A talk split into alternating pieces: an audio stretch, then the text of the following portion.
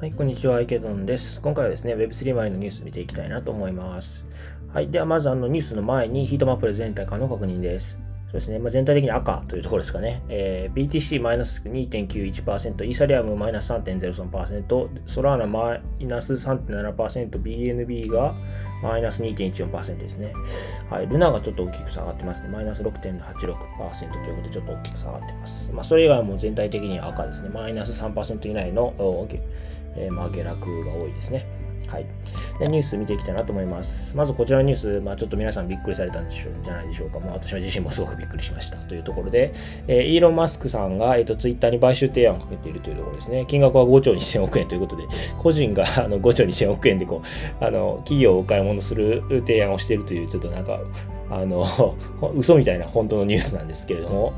えー、っと、まあ、イーロン・マスクさんが、えっと、1株当たり54.2ドルでの現金で100%買収と。しかも現金ですからね、100%買収することを提案しているということですね。で、まあ、この買収金額は、えっと、まあ、イーロン・マスクさんがツイッターへ投資を開始する前日から54%、投資が公表された前日から38%のプレミアム、まあ、つまり上乗せということですね。はい。で、まあ、この買収提案を受けてツイッターの株価は時間外取引で12%上昇したということですね。はい。ちょっとびっくりですね。まあ、あの、彼はやっぱりなんかその言論の自由みたいなところをすごく気にしていて、で、まあ、そのツイッターにはすごいポテンシャルがあると見てるみたいですね。で、まあ、実際に、あの、今月初め、えー、3600億円でツイッター株の9.2%ま取得しています。すでに取得しているというところですね。で、まあ、あの、取締役に就任かと言われてたんですけど、結局辞退したみたいですね。で、えー、今回は敵対的買収っていう感じですかね。あの、全額自分で買い取ると 言い出してるというところですね。はい。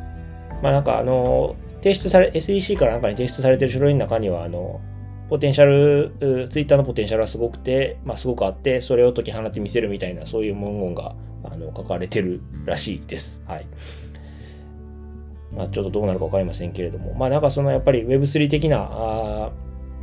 まあ、言論の自由とか分散型とかそういったところにまあ彼は興味があるのかなと。まあ、それにツイッター、それに対、そういった文脈に対してこうツイッター非常にポテンシャルがあると見てるんじゃないかなというふうに思われます。まあ、もうちょっとこの様子見ていきたいなと思います。はい、次のニュースですね。えー、アメリカ財務省、ロニン資金流出の背景に北朝鮮のハッカー集団を特定ということで、え、ー、と、まあ、北朝鮮のハッカー集団がですね、あの関与してるんですよね。関与してるようなんですよね。あの、まあ、プレイトゥワンのゲーム、アクシーインフィニティも私もプレイしていますけれども、まあ、こちら先日ハッキングを受けましたというところですね。で、まあ、そのハッキングを受けたんですけれども、そのハッカー、まあ、犯罪者の人たちの中に、まあ、北朝鮮のハッカー集団ラザルスという、まあ、あの集団のアドレスがあったということで、まあ、そのそのアドレスがあのアメリカ財務省による制裁対象のリストに加わりましたというところですね。はい。で、まあ、現在この話は14万以上のイーサリアム保有ということで、現時点の市場価値500億円超の価値があるということですね。はい。ちょっとびっくりですよね。北朝鮮が噛んでるのかというのがちょっと私の中でも驚きでした。で、まあ、今のところですね、あの、攻撃者は盗んだ資金の18%を、まあ、洗浄することに成功したということですね。で、ハッカー集団は盗んだ USDC を、まあ、DEX を通じてイーサリアムに交換したりとか、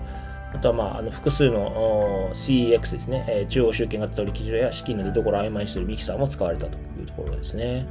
はい。で、えっ、ー、と、まあ、このラザルス、北朝鮮のハッカー集団なんですけど、2017年頃から仮想通貨事業をターゲットにしている北朝鮮の国家ハッカーグループを指しますということですね。で2021年まではその活動の大部分は韓国またはその他アジアに位置する中央集権的な取引所に向けられていた。しかし過去1年、このグループの関心は DeFi サービスに向けられているというところで、今回はロニンが狙われたというところですね。まあ、ちょっとびっくりしましたね。北朝鮮が噛んでるのかっていうのはちょっと私自身も驚きでした。はい。まあ、私自身はあの被害なかったので大丈夫なんですけれども、はい。まあ、金額が大きいのと、まあ、北朝鮮が入ってるというのがちょっとすごくびっくりしました。はい、次のニュースですね。えっ、ー、と、NFT ゲーム大手のアニモカブランズえ、MMORPG 企業を買収へということですね。えー、香港のまあ、ゲーム機、Web3 ゲーム企業、アニモカブランズですね。こちらが、えっ、ー、と、MMORPG を開発する、ちょっとごめんなさい、発音が怪しいんですけれども、DearWise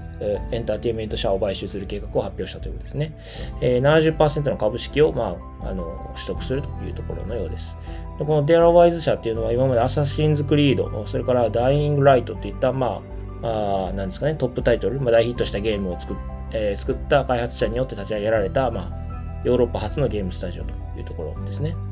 はい、で、まあ、使ってるゲームエンジンはアンリアルエンジン5ということで、まあ、なんかスタートラスとかにも使われているような、あの、超高品質、高、なんですかね、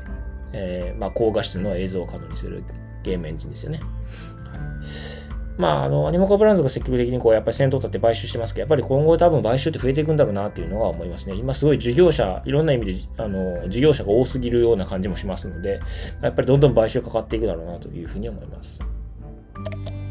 はい、次のニュースですね。えっと、ボルカドット上の DeFi プロジェクトからテラ基盤のアンカーを統合ということで、えっと、アンカーっていうのはですね、テラルナ、テラのネットワーク上にある DeFi のプロトコルで、えっと、テラ US、えー、USD ですね。だから、えっと、ティッカーで言うと UST ですね。のステーブルコインを預けると20%弱の利回りが出る、あの、DeFi なんですよね。まあ、それが、えっと、ポルカドットの、まあ、あポルカドット上のアカラと、まあ、統合計画が発表されたということですね。はい、そうですね。で、まあ、アカラとアンカーの提携に主に2つの施策が計画されているということで、まず1つ目が、ポルカドットやクサマのステーキング証明トークン、うんまあ、LDOT とか LKSM とかに対して UST の借り入れが仮のものになると。まあ、だから、ポルカドット上でステーキングすると、UST が借りられるようになるということですね。で、あと、アカラネットワーク上で UST と AUSD の流動性プールを立ち上げ、UST 保有者がポルカドットエコシステムに参入しやすくなるということで、AUSD というのはアカラが、あの作ってるステーブルコインなんですよね。だから、UST と AUSD ってことは両方ともステーブルコインなわけですよね。まあ、それを、まあ、LP として1対1でペアを組んで、えーまあ、流動性プールに預けると、っていうことですね。預けることができるようになるっていうことですね。まあ、それに対して、こう、あの、ステーキ、あ報酬が得られるようになるってことですね。多分。ということで、まあ、これで、まあ、テラとポルカドットのユーザーが相互に、こう、往来、行き来ができるようになるというところのようですね。で、まずはですね、えっと、ポルカドットの実験で、ネットワークの草間から始まるみたいですね。まあ、草間でやって、それが完了してからポルカドットでやるというところのようです。で次のニュースですね。えっと、Amazon の CEO、NFT 販売の可能性に言及、仮想通貨に対する見解も示すということで、えっと、Amazon の CEO ですね、アンディ・ジャシーさんが、えっと、まあ、あテレビ、CNBC のテレビですかね、テレビ番組に出演して、まあ、NFT 販売する可能性もあるかもなという話をしているというところですね。で、まあ、あの、アンディ・ジャシーさんは NFT もビットコインも持っていないということですが、NFT 暗号資産の未来には楽観的であるというふうに見ているというところですね。で、まあ、あの、個人的には今後 NFT や仮想通貨を普及していくと考えているという、まあ、彼の見解があるというところですね。はい。で、まあ、Amazon はですね、まあ、あの、NFT の販売とかはしてないんですけど、クラウドサービス部門の AWS で、えっ、ー、と、まあ、ブロックチェーンサービスをまあ提供してるんですよね。Amazon マネージドブロックチェーンという、まあ、サービスを提供してて、まあ、すでにブレブロックチェーンの領域には参入をしてるんですよね。はい。で、まあ、あの、今後は、なんですかね、その AWS の部門だけじゃなくて e コマースの方ですね。えー、まあ、いわゆる私たちが使う Amazon ですけれども、まあ、そちらでこう何かあ NFT を販売していくとか、まあ、そういったことも、まあ、あ考えられるという感じですかね。まあ、楽観的には見ているというところですね。まあ、ただ具体的な計画みたいなのはないというところのようです。はい。はい。では、あの、今回はこちらで終わろうかなと思います。よろしければチャンネル登録、フォロー、それから高評価の方お願いいたします。はい。では、お疲れ様です。